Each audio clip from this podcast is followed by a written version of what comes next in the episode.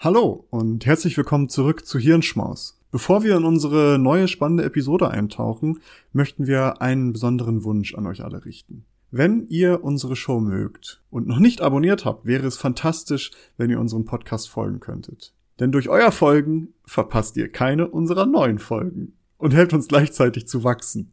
Es dauert nur einen Moment, aber bedeutet uns eine ganze Menge. Noch schöner wäre es natürlich, wenn ihr auch noch eine Bewertung dalassen würdet. Vielen lieben Dank im Voraus für eure Unterstützung und dafür, dass ihr Teil unserer wachsenden Community seid. Jetzt aber rein in die Episode. Wir hoffen, dass sie euch gefällt.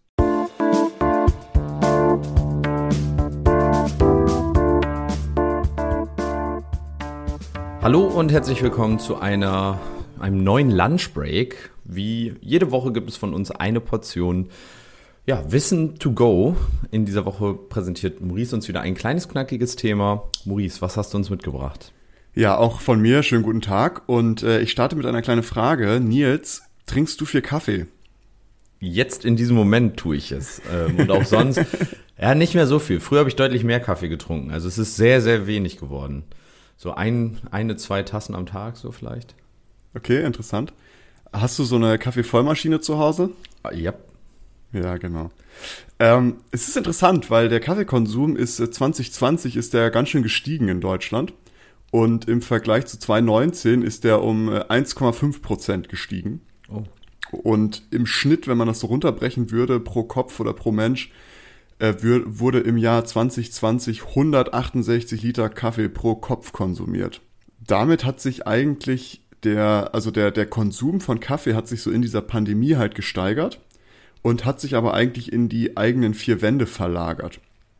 Und auch da, wenn man das runterbrechen würde, ist es so, dass insgesamt zu Hause im Jahr 2020 circa 38 Tonnen Kaffee mehr verbraucht wurden als 2000, äh, 2019. Das sind 11 Prozent mehr im Vergleich. Und dieser Trend zeigt sich auch in der Beschaffung. Also jeder dritte Haushalt besitzt derzeit einen Kaffeevollautomat. Mhm. Und der Absatz von ganzen Kaffeebohnen ist um 26 Prozent gestiegen, Boah. hat jetzt einen Marktanteil von circa 37 Prozent. Und äh, aber Filterkaffee ist eigentlich immer noch am beliebtesten. Also die haben so einen Marktanteil von circa 50 Prozent und da ist der Absatz nur ein bisschen gestiegen, nur um 0,2, also das 0,2 Prozent. Das heißt, das war schon immer sehr beliebt. Aber bei den ganzen Bohnen sieht man das halt schon sehr deutlich. Und auch bei Kaffeepulver kann man das sehen, das sind 7% mehr Absatz, bei Kaffeepads auch 6% mehr und Kaffeekapseln auch 4% mehr. Also man kann so im Durchschnitt sagen, dass wir durch die Pandemie sehr, sehr viel mehr Kaffee gekauft haben und auch getrunken haben. Wobei aber der Kaffeekonsum außerhalb der eigenen vier Wände extrem eingebrochen ist, auch verständlicherweise. Ähm, wenn man das im Vergleich zu 2019 sieht, wurden 30.300 Tonnen weniger Kaffee außerhalb der eigenen vier Wände konsumiert. Das ist ein Minus von 23 Prozent. Wobei ich das krass finde, dass das nur so wenig weniger ist. Hm. Ich meine, die meiste Zeit waren die Läden komplett dicht.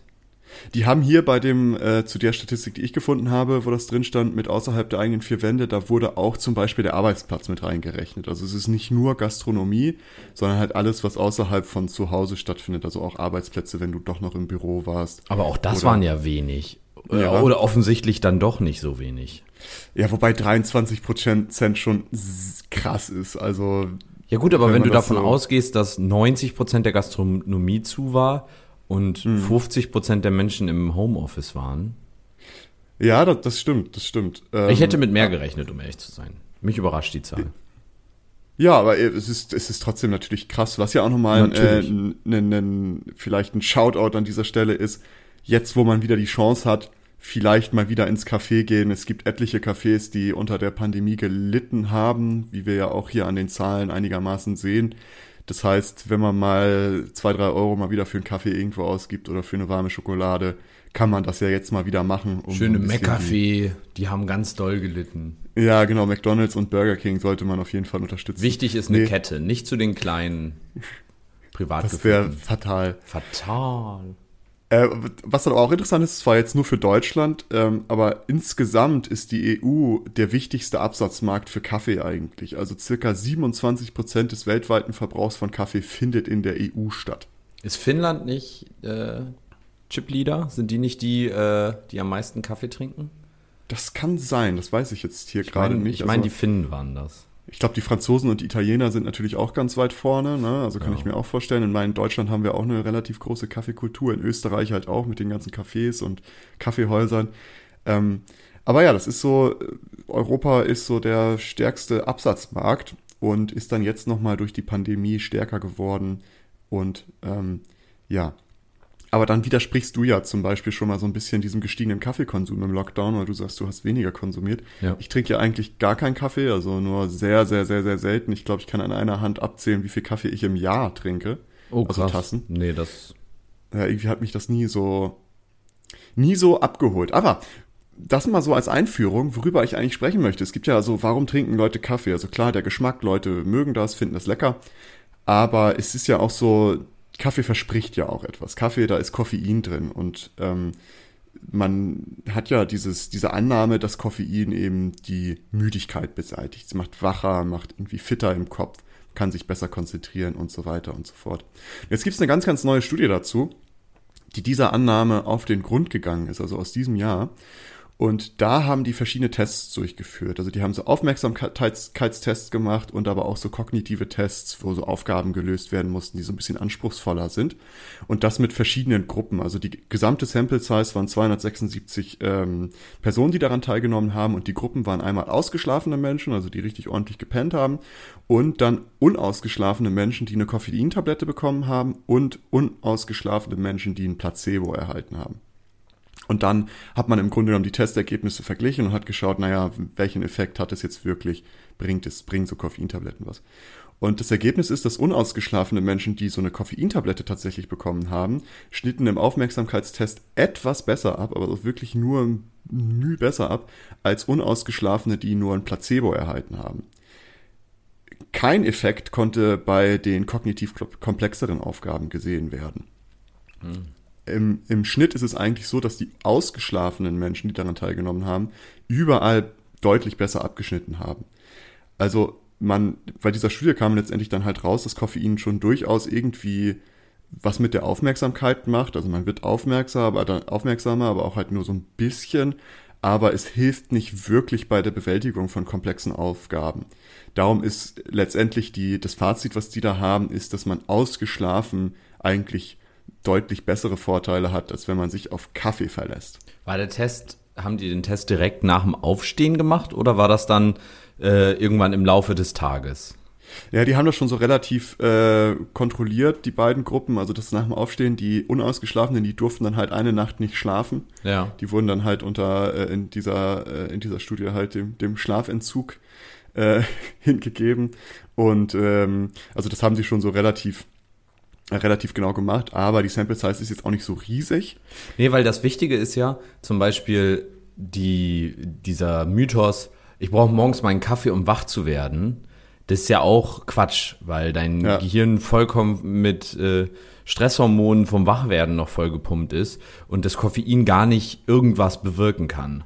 Und Koffein ja im Endeffekt sich nur an Rezeptoren andockt, an denen sonst diese Müdigkeitsrezept, äh, also äh, Müdigkeits, ähm, ich weiß nicht, ob das dann Hormone sind oder Für irgendwelche in ja, irgendwelche ir- chemischen irgendwelche Stoffe, biochemischen Prozesse äh, verhindern die und äh, dann merkt man nicht, dass man müde ist, aber es, man ist dennoch müde. Also Ja. Ja, und das ist, zeigt sich ja hier auch so ein bisschen. Ja. Man hat eigentlich nicht so den Rieseneffekt, den man vielleicht Koffein häufig zuschreibt. Und das ist jetzt nichts Neues tatsächlich. Also das ist jetzt eine, eine neuere Studie, die nochmal eine andere Methode gewählt hat. Aber es gibt auch schon ältere Studien, so aus den Anfang 2000er oder 2010er Jahren, äh, die auch schon zu dem Schluss gekommen sind, dass Koffein eigentlich kein allgemeiner Cognitive Enhancer ist. ja. Also äh, vielleicht nochmal zur Übersetzung, in, dass, dass damit die kognitiven Fähigkeiten verbessert werden, wenn man Koffein konsumiert. Es gibt sogar eine interessante Hypothese, die aber relativ umstritten ist. Es gibt einige Studien, die die belegen, andere widersprechen wiederum. Ich habe aber ein paar Metastudien gefunden, beziehungsweise ein paar Reviews, wo halt mehrere Studien ausgewertet wurden zu dem Thema. Und die kommen dazu, dass es diese Hypothese gibt. Und zwar, äh, die Hypothese heißt die Withdrawal Reversal Hypothese. Und das die sagt im Grunde genommen aus, dass Koffein eigentlich nur einen positiven Effekt bei Personen hat, die regelmäßig Koffein konsumieren und wenn diese halt eine kurze Abstinenz von Koffein hatten. Nur dann hat das für die so einen Effekt, dass die dadurch halt ein Cognitive Enhancer, also dass die kognitiven Fähigkeiten vielleicht ein bisschen gesteigert werden. Weil es ist scheinbar so, dass bei Koffein gegebenenfalls auch so eine Toleranz aufgebaut werden kann. Also dass du dann halt nur durch den Entzug wieder den gleichen Effekt kriegen kannst.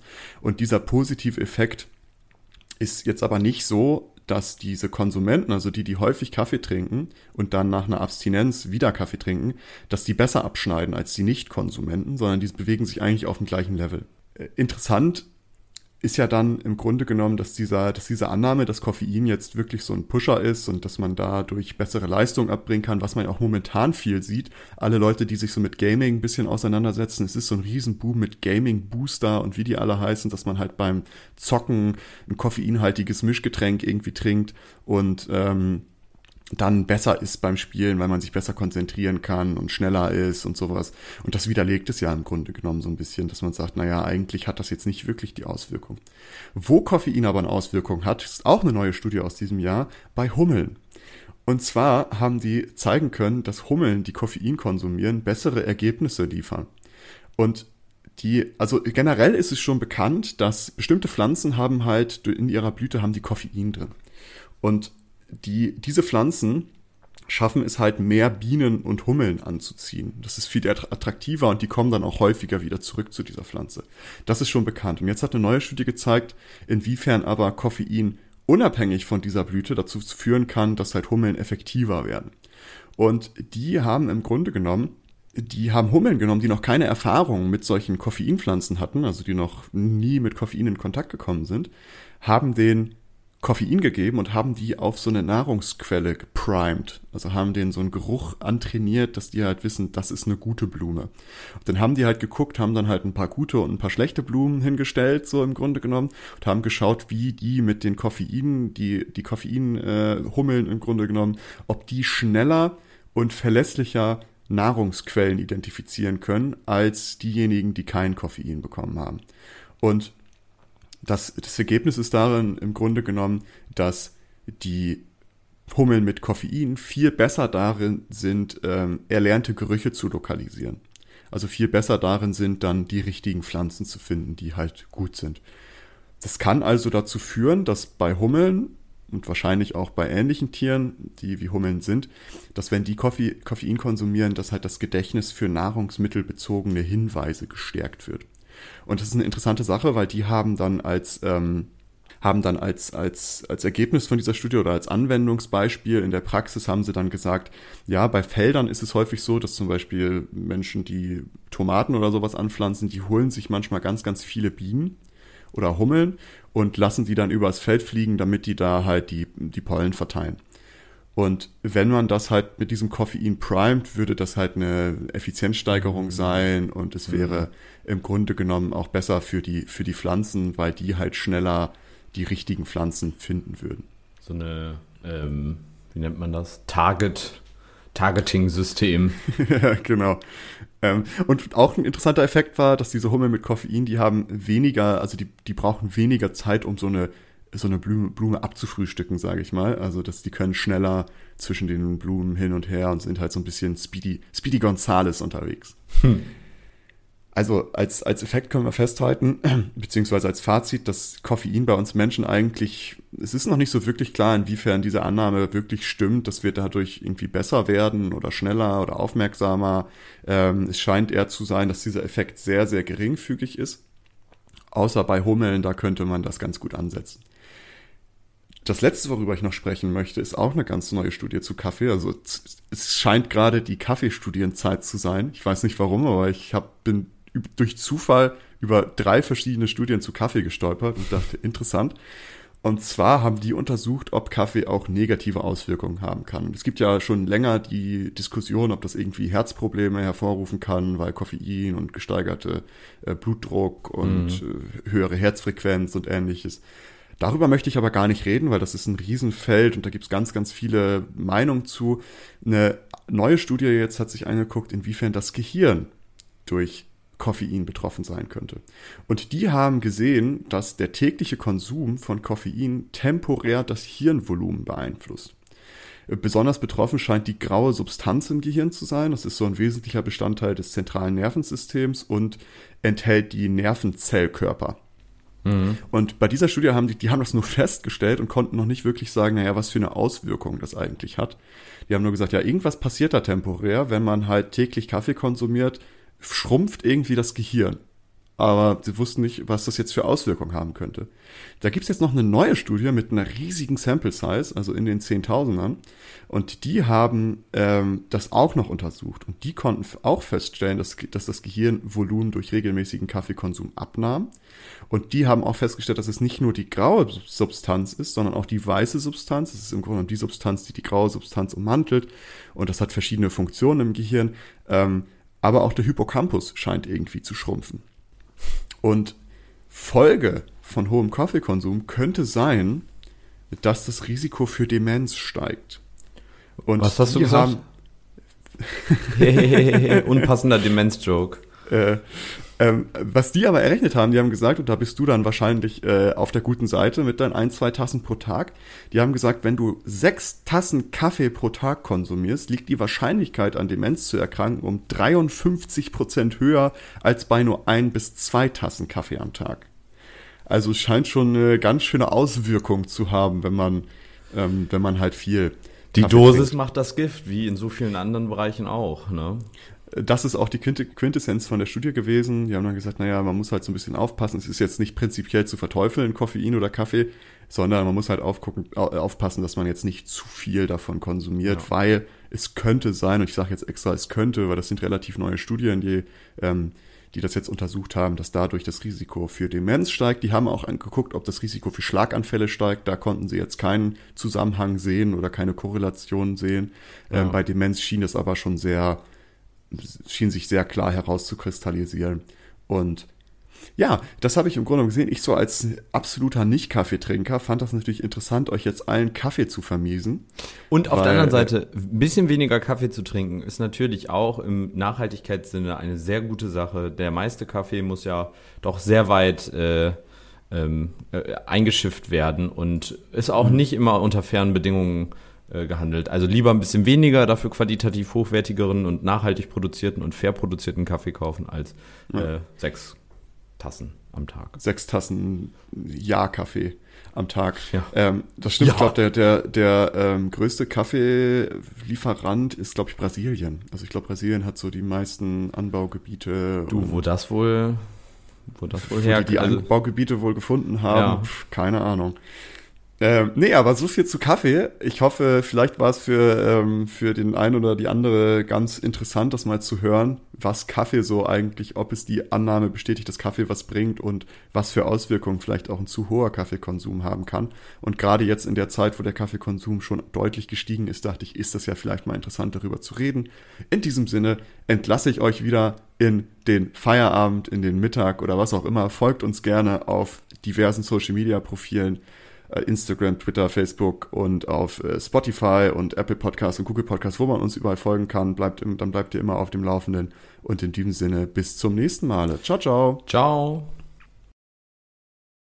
Danke, dass ihr diese Episode komplett gehört habt. Solltet ihr uns hier noch nicht folgen, würden wir uns sehr freuen, wenn ihr unseren Podcast abonniert und bewertet.